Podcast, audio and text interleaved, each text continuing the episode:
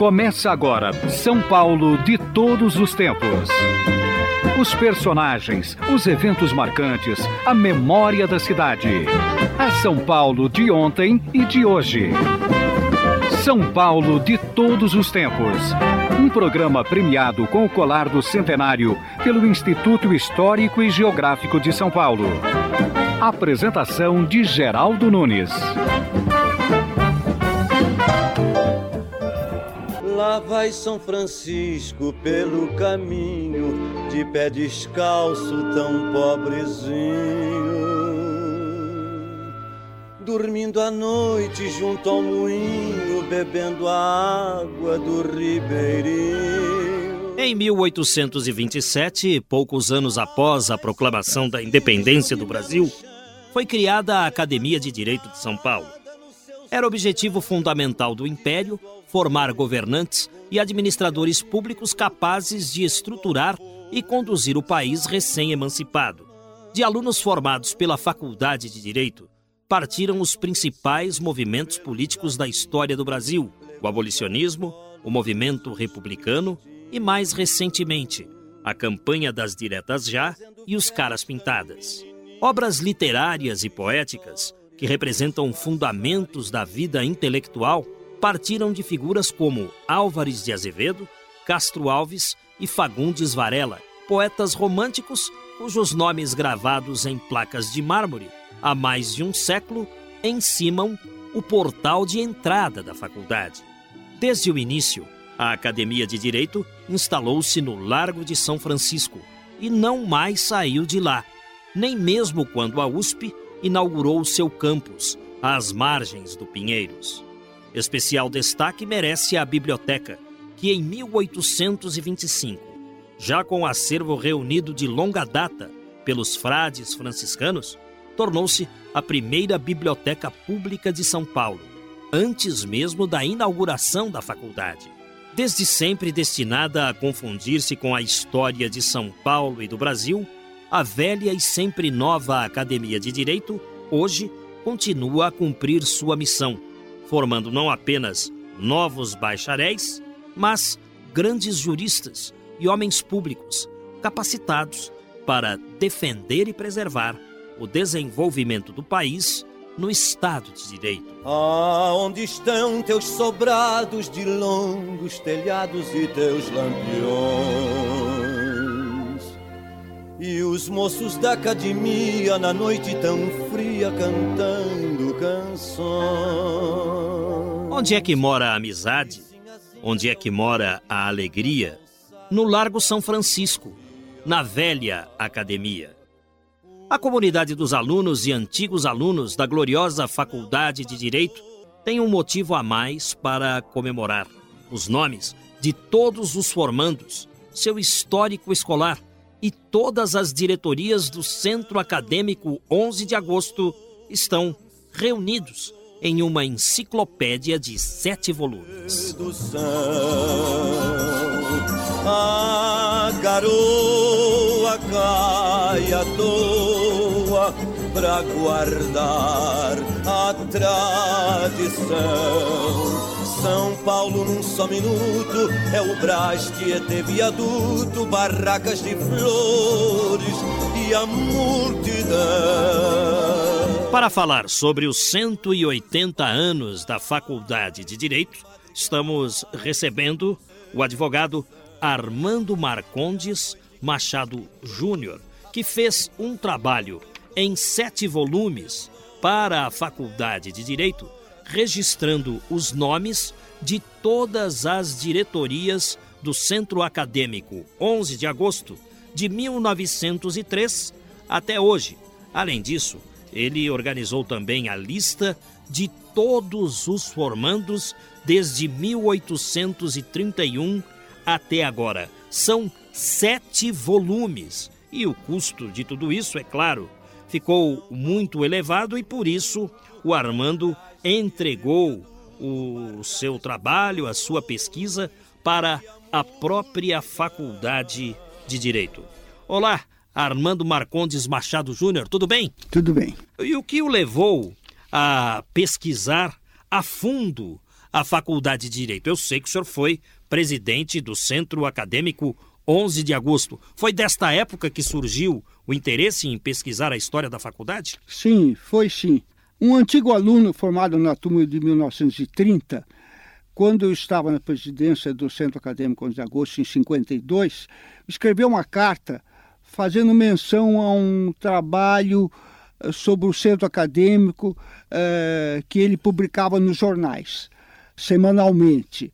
Como era, eh, era de praxe naquela época, saíam publicações semanais assim de romances, de uma porção de coisas. Oscar de Vasconcelos Galvão. Eu não conhecia pessoalmente, eh, só por carta, mas na época eh, ele então fez menção a esse trabalho do Centro Acadêmico 11 de Agosto, onde abordava sobre a faculdade, eh, mas eu não, não tinha a menor condição naquele tempo, muito jovem, ocupado com o centro, com os estudos. Eu só depois, quando me formei, muitos anos depois, quando me aposentei da Procuradoria-Geral do Estado, como procurador, é que eu imaginei de poder iniciar um trabalho nesse sentido. Mas aí o Oscar já havia falecido, eu não cheguei a conhecê-lo. E não consegui ah, localizar a sua família para obter aqueles elementos que ele dizia na carta que tinha. Né? Então, tomei iniciativa. Então, em, em 87 até 2007, até agora, eu levei 20 anos fazendo minhas pesquisas. E comecei o trabalho sobre a faculdade e envolvendo o Centro Acadêmico 11 de Agosto com o trabalho do Oscar Vasconcelos Galvão. Ele está no livro, ele vem até em folhas, no livro, na coleção que eu publico, ele vem em folhas até separado, para mostrar bem nitidamente o trabalho dele, que é o embrião desse trabalho de sete volumes. Acabei, é, como sabia à época, buscando nos jornais, folheando os jornais da época, acabei localizando o trabalho dele. São 80 uh, publicações consegui todas elas e daí dei início, fui acrescentando coisas, acrescentando coisas e deu sete volumes. Mas é um trabalho imenso. Foi um trabalho imenso. Eu, trabalho, ia, eu trabalhava pela manhã e depois à tarde ia para a faculdade fazer pesquisa. E acabei faz, eh, consultando os 30 mil prontuários dos 30 mil alunos formados até hoje. Puxa. Um a um. Que paciência, foi, que força de vontade. Lentamente, vagarosamente fui fazendo isso, né? E, e fazendo busca, pesquisa, é, material de muita gente, que é tudo mencionado, é, para haver amanhã facilidade de alguém quiser é, reexaminar o problema, né? Ver. E isso acabou dando uma, uma coleção grande. E depois é, que eu localizei é, no jornal A Gazeta, e a Gazeta pegou fogo, eu tive que ir para o Rio de Janeiro, porque é, o exemplar da Gazeta tem na Biblioteca Nacional. E o, o restante eu localizei, porque a parte final foi publicada na Gazeta. A parte inicial foi publicado no Diário de São Paulo. Acabou eu localizando os 80 artigos que ele escreveu. Ele morava em Marília, mudou-se para o Rio, não houve meio de localizar os seus descendentes. Então, esse trabalho... Repita o nome dele. Oscar Vasconcelos Galvão.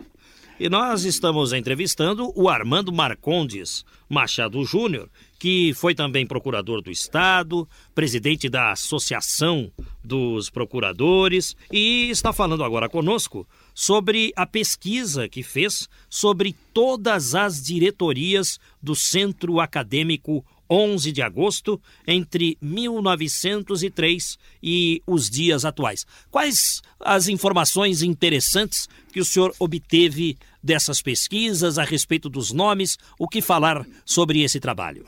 A Direito, como se sabe, foi criada em 1827 por, por Dom Pedro I.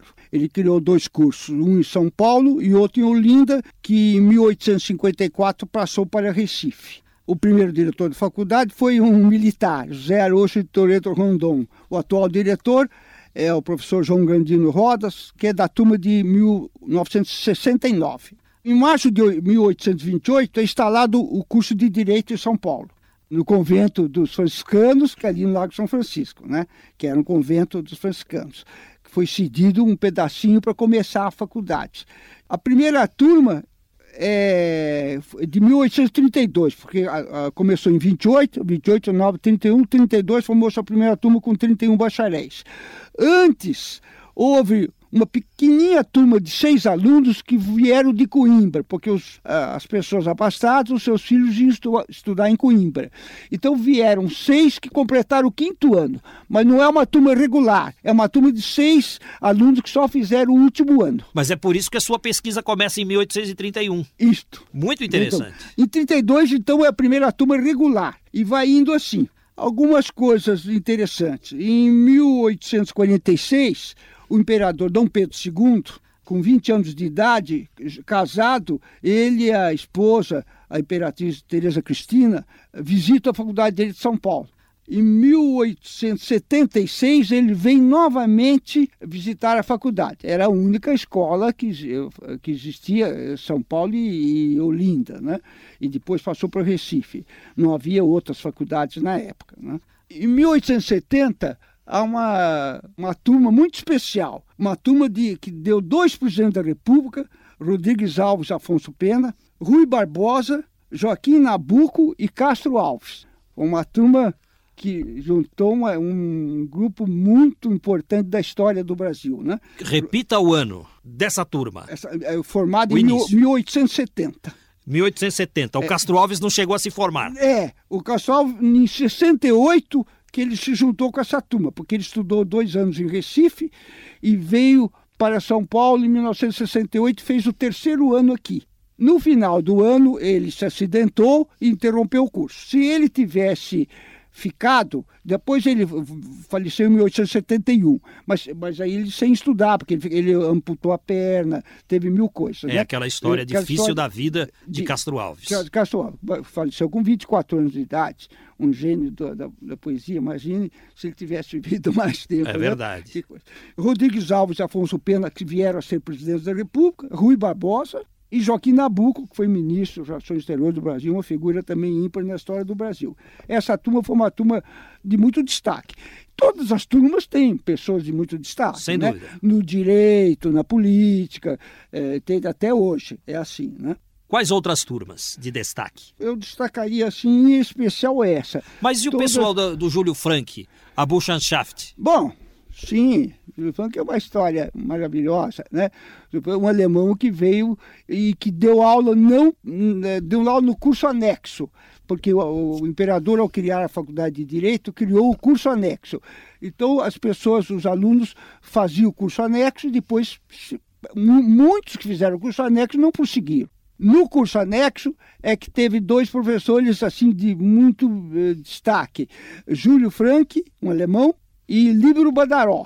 Cujo... Na mesma época? É sim, foi da mesma época. E o Líbero Badaró foi assassinado por ordem do chefe de polícia, porque ele escreveu um artigo no jornal, ele é um jornalista vibrante, um artigo no seu jornal contra o chefe de polícia de São Paulo.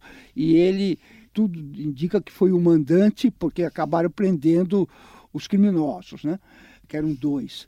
E Júlio Frank, que está sepultado lá dentro da faculdade, que é uma homenagem que os alunos fizeram, porque ele, ele era protestante e naquela época não se permitia o sepultamento em, em cemitérios que eram dirigidos pela Igreja Católica. Né? É, houve um problema, uma resistência com relação ao sepultamento. Então, os alunos fizeram o sepultamento dele, conseguiram autorização, ele está sepultado até hoje lá, o seu, um, seu mausoléu, tem Júlio Frank, sempre há muitas homenagens, muitas coisas. O Júlio Frank foi só professor, não foi aluno também? Não, da Faculdade não, de Direito? Não, não. Foi não, só professor? Não, ele veio da Alemanha já com uma bagagem jurídica muito interessante. Mas a Burschenschaft não era um movimento estudantil?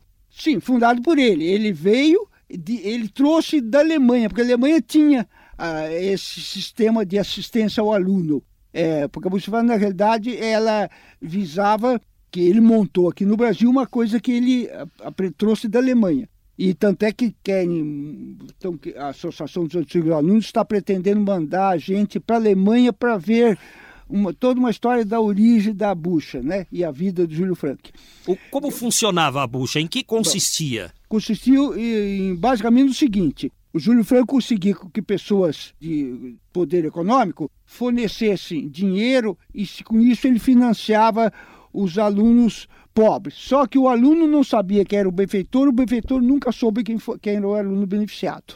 Era um sigilo completo. E muita gente se formou, porque a escola era gratuita, mas o, o aluno tinha que pagar pensão, comprar livro, e tinha as despesas, eh, geralmente de estadia, né? Eh, muita gente de fora vinha, muita gente de fora, porque a única faculdade de direito, porque a outra era lá no Nordeste, né? Esse sistema do Júlio Frank perdurou muitos anos, a bucha, após a morte dele e tal. Depois, no correr dos anos, neste, no século 1930, aí já ela foi perdendo a sua força, né? a bucha. Este é, sistema alemão é, é. recebia o nome de Buchenschaft, Isto. apelidado pelos estudantes de Bucha. É isso mesmo. Exato, isso mesmo, isso mesmo. Estamos entrevistando Armando Marcondes Machado Júnior, que está contando histórias interessantes sobre a Faculdade de Direito do Largo São Francisco, que completa 180 anos. Ele pesquisou todas as diretorias do 11 de agosto de 1903 até hoje, bem como os nomes de todos os formandos desde 1831. Caminhos de São Paulo, um passeio pela história das ruas e bairros da cidade com Geraldo Nunes. O bairro da Aclimação possui várias ruas com nomes de poetas. Uma delas homenageia Castro Alves, que foi abolicionista e estudante da Faculdade de Direito. Antônio Frederico de Castro Alves passou sua infância no sertão baiano e, aos 13 anos, escreveu seus primeiros versos, mas foi em Recife, buscando ser estudante de direito, que passou a frequentar sociedades estudantis e despontar como tribuno e poeta. Em Recife, conheceu Eugênia Câmara, atriz portuguesa de raro talento, pois além de interpretar, escrevia e dirigia peças teatrais. Dela parte a influência para que Castro Alves se tornasse um abolicionista, aplaudido por José de Alencar e visitado por Machado de Assis. Tinha 21 anos quando ingressou na Faculdade de Direito, travando amizade com Fagundes Varela, outro poeta. Aqui em São Paulo, numa caçada de fim de semana, é que dispara um tiro no próprio pé, dando início a um longo suplício e a perda de uma perna. Sua última aparição em público se deu em fevereiro de 1871, em Salvador, onde também morreu naquele mesmo ano, no dia 6 de julho. Castro Alves não chegou a concluir a Faculdade de Direito aqui em São Paulo, mas é respeitado no mundo todo e, portanto, é nome de rua em São Paulo e em quase todas as cidades brasileiras. Vamos ao intervalo. São Paulo de todos os tempos. Uma viagem ao coração da cidade grande.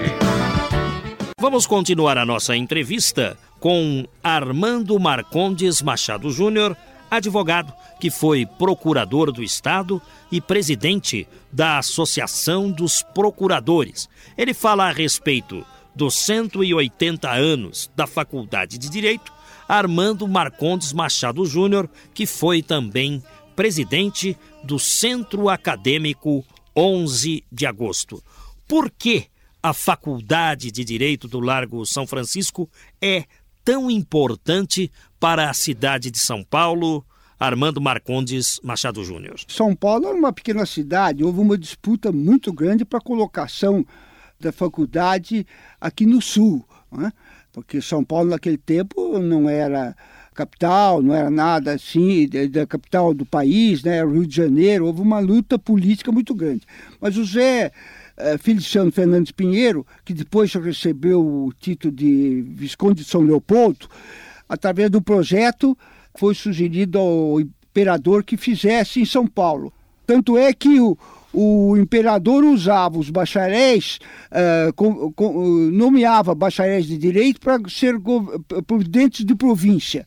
De várias províncias, do Paraná, do Rio Grande do Sul, uh, saíam todos para de direito, porque como aqui no Sul só tinha uma escola uh, superior, ele, o elemento humano tinha que sair daqui. Então a faculdade acabou dando, uh, na história, contando o período da, do Império e agora o período atual, mais de 40 governadores formados. O último foi o Cláudio Salvador Lempo, né? Agora, formado na Faculdade de Direito. 40 e poucos governadores, eh, governadores ou presidente de província, que era o nome adotado antigamente, né? E São Paulo criou, então, um prestígio gigantesco, né? Porque exportava eh, presidentes de província e, e pessoas, magistrados, quer dizer, foi tudo tirado ali, porque é a única faculdade, porque a outra era no Nordeste. Veja que São Paulo acabou dando 12 presidentes da República e a de Recife, dois. São Paulo, portanto, é um centro ah, formador foi, foi, de pensamento. Ficou, se tornou um centro eh, extraordinário de formador de pensamento e esta faculdade, em especial, hoje, uma faculdade considerada a melhor da América Latina. Coimbra é de 1290, a criação da, da eles têm mil anos na nossa frente, né? quando se formou a faculdade, ele tem 700 anos, 800 anos na frente da faculdade nossa, que é a mais antiga, mas tem 180 anos. As europeias têm perto de 800, 900 mil anos de existência. Tem que ser, evidentemente, faculdade de grande conceito. Né? Em 1880, houve um incêndio na faculdade em função desse incêndio, foi criado o Corpo de Bombeiros de São Paulo. Foi em decorrência do incêndio da faculdade. Tá vendo? Em 1880. Um dado a mais. É, tanto é que o Corpo de Bombeiro, quando faz seus aniversários, ele faz lá na porta da faculdade, prestando homenagem à faculdade que foi o primeiro incêndio que deu origem à necessidade de se criar um corpo de bombeiros. Em 1884, é importado um relógio de fabricação francesa, que é o mesmo que se encontra lá até hoje, o de 1884. Em 1931 é fundada a Associação dos Antigos Alunos, que está patrocinando os trabalhos de pesquisa, conhecimento de pesquisa, e que é a associação que mantém com muita vida a história da faculdade, isso tudo tem uma publicação. Entende? Finalmente, em 1950, está lá no curso noturno que não existia. Então, os alunos que trabalhavam, que tinham grande dificuldade de fazer direito, é, era um complicador muito grande, passaram a, a ter o curso noturno que exatamente na época que eu estudava. Foi criado o curso noturno. Foi é, a sua época, a na sua turma época, é de 50? 52. Quando a gente estava estudando, é que foi criado o curso noturno. Em 94 foi construído um prédio anexo para o doutorado, para, porque a faculdade cresceu muito. E finalmente, agora, no ano passado, o governador Claudio Lembo, Lembo por ter sido antigo aluno e tal, se comprou um prédio contíguo ao prédio anexo, que é na Riachuelo, né, que tem uma ponte que une a velha faculdade com o prédio anexo e, em consequência, com o outro, esse prédio recente agora. Em 98 foi eleita a primeira mulher diretora da faculdade, a professora Ivete Sinise Ferreira, foi diretor de 98 a 2002. Muito importante mencioná-la. Os alunos todos da faculdade, perto de 30 mil, estão todos relacionados pelo nome de família nessa, eh, no sétimo volume desta coleção. Eu, por nome de família. Então a gente tem o nome da família, o sobrenome, o nome de família, eh, eles estão relacionados aqui. São perto de 30 mil alunos.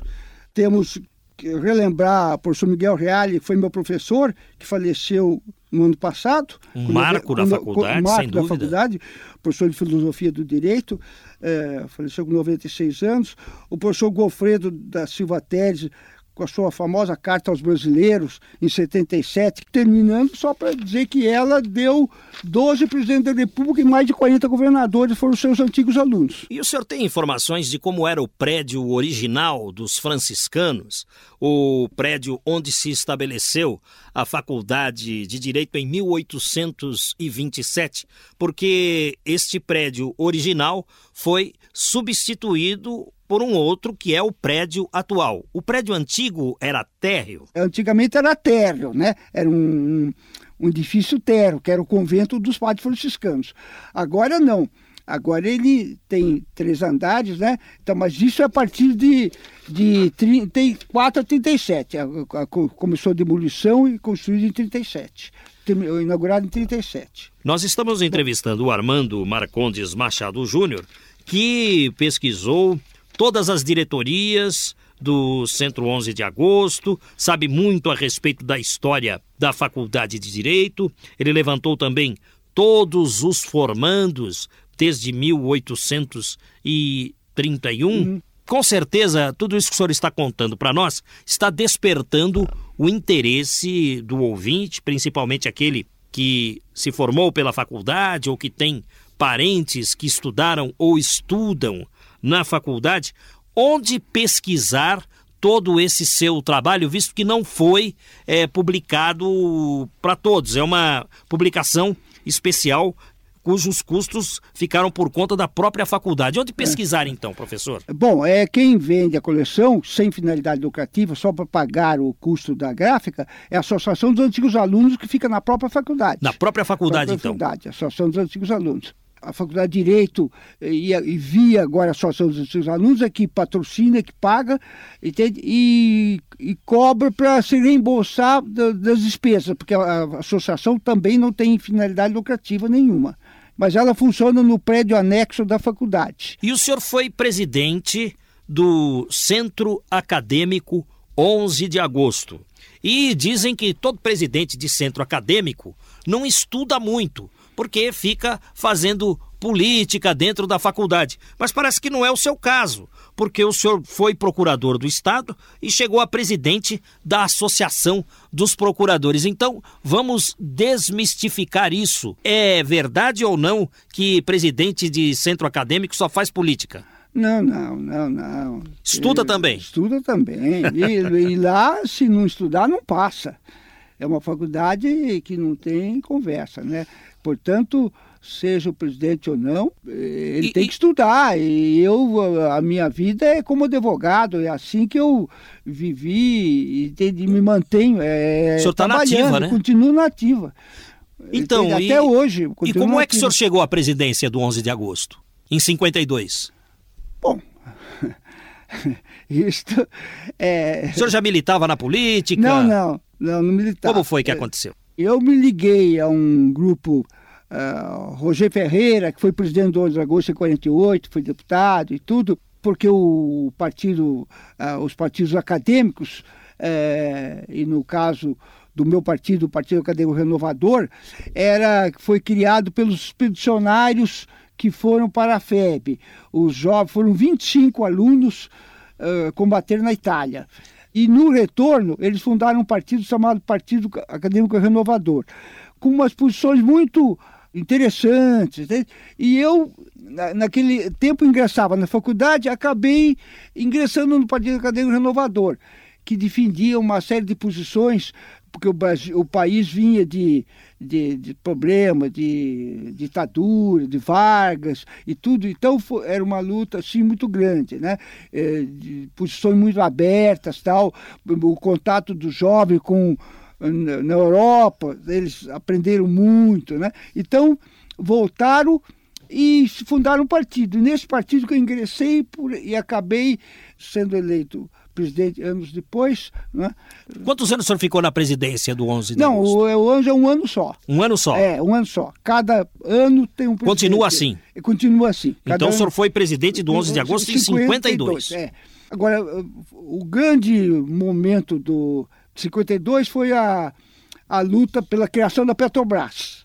Foi o, o grande episódio da época hein? E que acabou dando um resultado muito interessante, porque foi criada a Petrobras no ano seguinte com monopólio estatal, né? O Getúlio era o presidente da República, mas a, as forças democráticas, o DN, tudo apoiaram o projeto do monopólio e acabou passando então é, foi a grande luta. É o Armando Marcondes Machado Júnior falando conosco. Ele publicou o histórico de todos os centros 11 de agosto. São sete volumes. AM 700 kHz.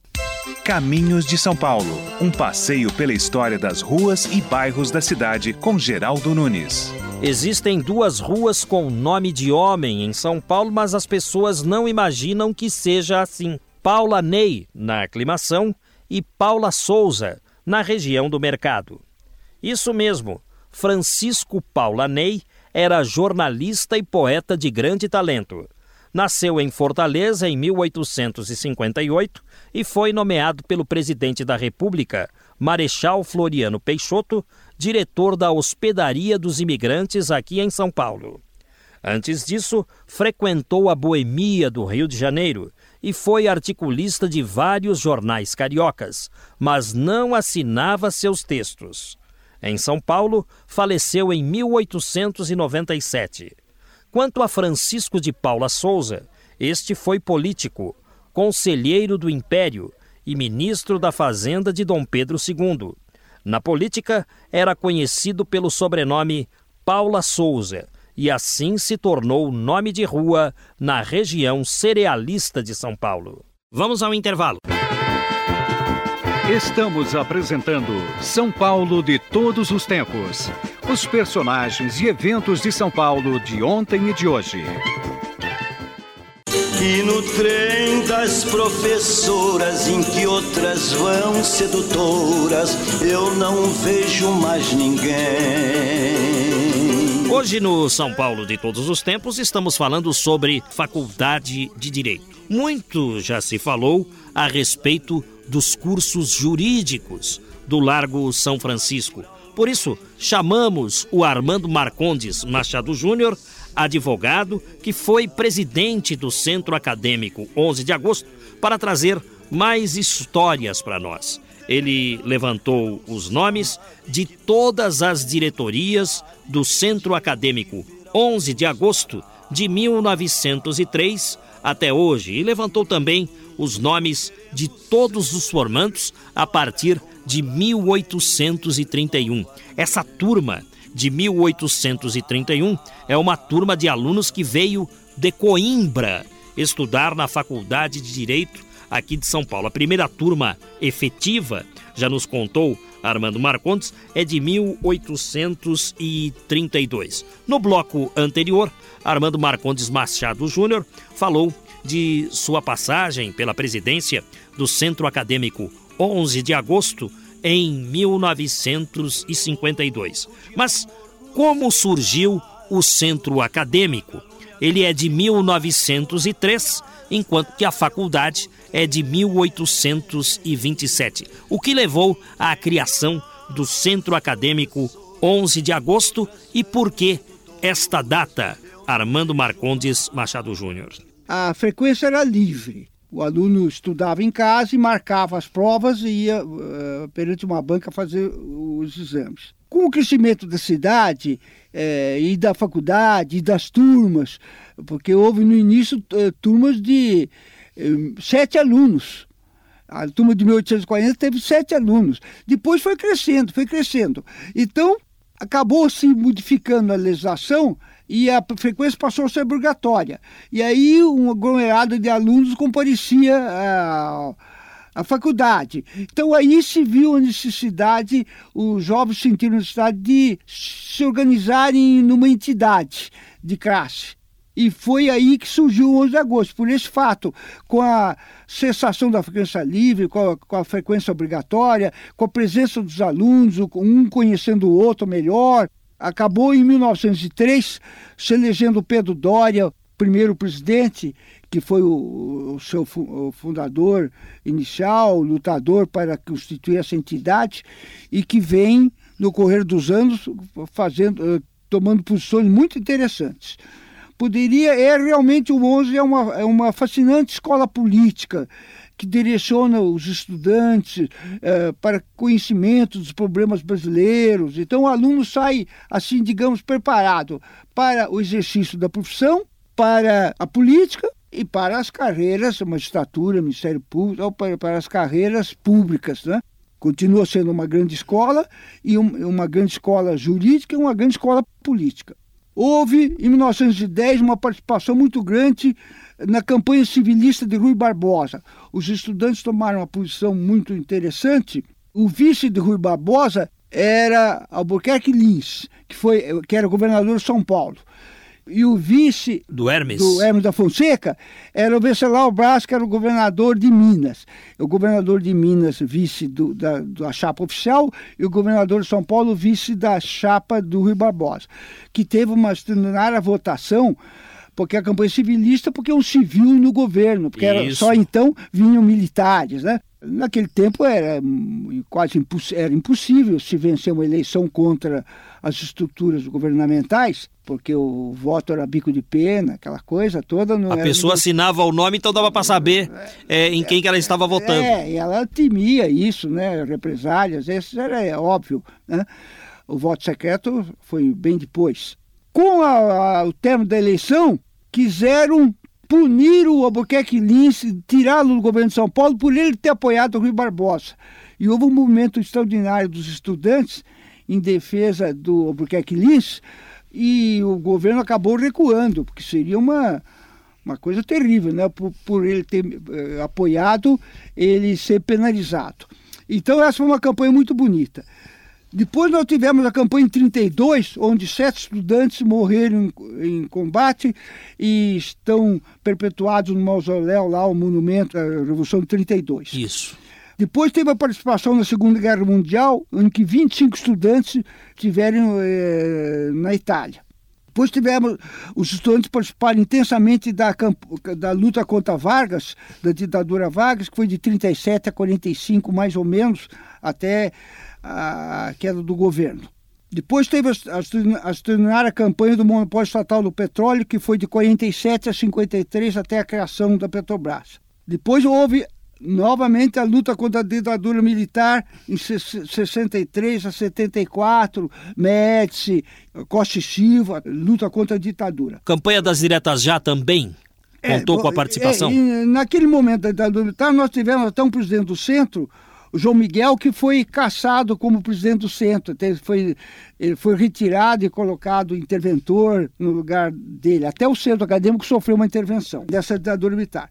Depois houve a campanha das dietas já, em 85, naquele período, e depois a, a campanha pelo afastamento do colo em 92. Quer dizer, em todos esses episódios muito interessantes, o centro teve uma participação muito grande, muito direta, né? Essas campanhas começavam e iam continuando, né? não era coisa de um ano só, era um, a luta pelo petróleo, durava alguns anos. Então, houve participação de várias diretorias, né? e todas as diretorias, de um modo, numa campanha ou noutra, contribuíram. Então... Para finalizar, é, dizer que duas mulheres foram presidentas do centro. Em, em 98, André Mustafa, e em 2002, Lívia Sobota. O centro deu duas mulheres eh, na sua presidência. Né?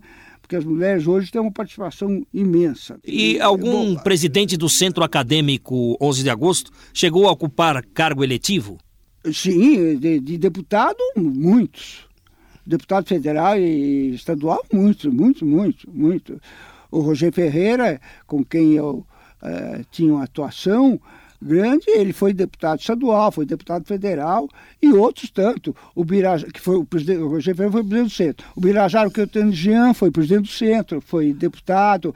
E, e, muitos outros foram. Eu, eu tive a oportunidade de conhecer o Roger Ferreira ah. quando ele se candidatou a governador ah. em 1982. O Montoro ganhou aquela eleição. Isso, foi. Mas o Roger Ferreira foi candidato. Eu foi tive candidato. a oportunidade de entrevistá-lo e ele passava muita seriedade Não. naquilo tudo que ele dizia e tudo mais. Entretanto, o Roger Ferreira é o responsável pela peruada o que é que aconteceu? Que história é essa de peruada, uma brincadeira dos estudantes que se perpetua até os dias de hoje? Não, o Rogério não é só peruada. A peruada vem do 1900 e pouco. O Spencer Van Pree, no seu livro Memória para a História da Academia, fala da peruada no ano dele, que foi em 1905, 1909. Peruada tem a ver com peru porque o aluno se pintava de vermelho todo e parecia um peru. O paletó no avesso, aquele tempo se usava paletó. O roubo do peru não deu origem à peruada. O roubo do peru é 50 anos depois. Como é que é essa história do roubo do peru? Porque havia um Bom, concurso de aves sim, e é uma o outra. peru ganhou o concurso... Lá no, no Parque da Água Branca. Ah. Aí se foi lá, se passou a mão no, em 12 perus, depois foi festejar, mandaram fazer os perus e no dia seguinte foram comer lá na faculdade. E convidaram o professor. Convidaram o professor, foi uma folia toda. Mas não tem nada a ver com peruada. A peruada é de muito anterior. Peruada também vem de peru, mas não de roubo de peru. E, e foi o, o Roger Ferreira que passou a mão no peru mesmo? Foi um, grupo. O grupo dele, né? Grupo. Não pode se dizer que foi ele não, propriamente. Não, não, não. O grupo, o grupo dele. dele e se levou lá para o centro acadêmico, depois se mandou.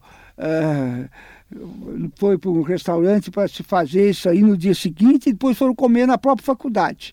Houve sindicância na faculdade para saber. Eh, mas é aí foi, já é, era, né? Mas, mas o roubo do peru não tem nada a ver com peruada. Peruada é, tem a ver com peru por causa da figura do aluno todo pintado de vermelho, tá, entende? É que a, a, porque a peruada é do início de 1900, 1905. já teve peruada. Fala, já teve peruada. Então, é uma festa mais antiga do que se imagina. Mais antiga. É o Armando Marcondes Machado Júnior desfazendo mitos. Com relação ao Pindura, como é que surgiu o Pindura dos estudantes da Faculdade de Direito? Bom, o Pindura também iniciou nessa mesma época, né? Quando? No, no início do século XX, hum. o Pindura. Pindura porque vem de pendurar a conta. Então ficou o, o I no lugar do E, pendura. Mas né? é de pendurar. É de pendurar. É, eu estou seria pendura. É, seria pendura, é de pendurar a conta, quer dizer, deixar de pagá-la. Que era uma brincadeira Uh, na época, quando São Paulo era uma cidade menor. Hoje a pendura não tem mais cabimento, não tem mais sentido. Eu acho que ficou muito complicado hoje fazer uma pendura. E a pendura era, era uma coisa assim, engraçada. Né? É, se ela não fosse engraçada, não acabava sendo uma, uma sacada muito infeliz, né? porque se fazia discurso para o dono do restaurante, se declamava poesia, se fazia toda uma brincadeira. Né? E a pendura do meu tempo tempo mais engraçada, que é relatada no livro, é quando o Hugo Borg foi candidato a governador em 1950 e nós tínhamos um colega, o Vilela, Vilela de Andrade, Zé Carlos Vilela de Andrade, que era chamado pelos estudantes de Vilelão, porque ele era gordo, assim, um tipo Hugo Borg tinha uma certa semelhança física, uma relativa semelhança física. Quem não conhecesse o Borg, assim, de longe, assim, que tava, era no começo da televisão, a televisão é dessa época, né? Portanto, não há essa divulgação. Hoje é fácil identificar um governante, né? Então, o aluno se fez passar por Hugo Borg. Hugo Borg e promoveu um jantar no Carlino, no restaurante ali no Largo Paissandu que e, não tem mais esse restaurante. E né? o dono do restaurante acreditou? Acreditou, porque foi uma coisa toda solene. Porque o Guborg era muito, assim, teatral, entende? E falava muito bem, falou como se fosse o Guborg, falando da campanha, e estudantes representando uh, adeptos do interior do estado, prefeitos, falaram. Foi uma coisa, eu estava presente foi uma, foi um, tinha umas 30 pessoas. Então é uma pendura assim, diferente, com classe, digamos assim, sem. É, com homenagem e tal. Depois ficaram procurando o Vileirão aí um tempo enorme, né? Quando o diretório do Partido Trabalhista Nacional descobriu é, essa coisa, né? Porque foram cobrar a conta lá do Hugo Borg. O Borg estava fora, não estava em São Paulo, nem estava em campanha, né? Que ele era um candidato bastante forte acabou, acabou ganhando a eleição, na o, pequena diferença, o governador Garcês acabou sendo governador, né, que era apoiado pelo Demar. Esse foi um episódio muito pitoresco. Hoje eu acredito mesmo que a. Perdeu o, o significado. Perdeu o significado, ficou assim porque ir num restaurante só por comer e tal e dizer que não vai pagar quanto fica uma coisa não, não, é, não era o sentido. O sentido era outro. Era brincalhão não entende? Hoje São Paulo cresceu muito é uma cidade diferente do, do velho São Paulo uh, mas a conta é, astronômica ficou para o Hugo Borg pagar. Ficou. E de lá até hoje sobrevive ainda a tradição do pendura. Ficou. e o fato é do senhor ter ocupado um, um cargo político, vamos dizer assim, de presidente do 11 de agosto, isso lhe acarretou alguns problemas, porque o senhor foi procurador do Estado, tinha condições de chegar a procurador-geral, mas não chegou. O que, que aconteceu? Foi por questão foi, política? Não, foi, foi, mas por outra razão. Né? Por quê? É, porque eu, no governo do presidente João Goulart, fui presidente nacional do IAPI. É, e essa colocação, o Ademar era o governador do estado é, e, e, que era o grande opositor do João Goulart. Então, na realidade, a minha carreira ficou muito complicada depois que eu voltei com, a, com o João Goulart no exílio, que eu voltei para São Paulo para resumir minha função. Né? Porque o senhor esteve no interior, né? Esteve em Presidente Prudente? Sim. Posteriormente, com o governador Montoro, eu fui ser presidente da Emplaça. Mas aí já com o Franco Montoro, que foi também aluno da faculdade, que é uma criatura muito especial, que devia ter sido presidente da República. Sem Montoro, dúvida. Foi, Montoro foi um homem um democrata. Injustiçado até. É, ah, injustiçado até. Então, tudo bem, mas isso não... não isso não é, são coisas da vida, não, nunca pretendi cargo nenhum. E aí, não, tudo isso resultou nesse seu trabalho que gerou sete volumes isso. a respeito de todos os presidentes do 11 de agosto, todas as diretorias e todos os formandos. Além disso, o Armando Marcondes Machado Júnior me passa poetas e prosadores acadêmicos, vários poetas que passaram pela Faculdade de Direito do Largo São Francisco, é, Fagundes Varela, o Castro Alves, Álvares e Azevedo, Paulo Bonfim, e muitos outros aqui. Alves Azevedo, que agora está a, na porta da faculdade. É, foi levado o seu busto do, da, da Finalmente. da República para a porta da faculdade, porque lá que ele foi aluno. Né? Finalmente, porque é. o pessoal também confundia o busto do Álvares é. de Azevedo com o Fagundes Varela. É, não. Dava uma confusão tremenda. Não, eu vi, mas também não, não tem importância, porque na realidade o que se quer homenagear é o Álvares de Azevedo. E um presentão para o programa: é. Divisão Territorial do Estado de São Paulo, contando as histórias aí do significado dos nomes de todos os municípios paulistas. É editado pela Conan, que é a empresa onde eu trabalho até hoje. Armando Marcondes Machado Júnior, por tudo isso, muito obrigado. Eu que agradeço. E o programa de hoje vai se encerrando. A todos, desde já, o nosso abraço. Estamos encerrando mais uma edição do programa São Paulo de Todos os Tempos. Os personagens, os eventos marcantes, a memória da cidade. A São Paulo de ontem e de hoje. São Paulo de todos os tempos. Um programa premiado com o colar do centenário pelo Instituto Histórico e Geográfico de São Paulo. Apresentação de Geraldo Nunes.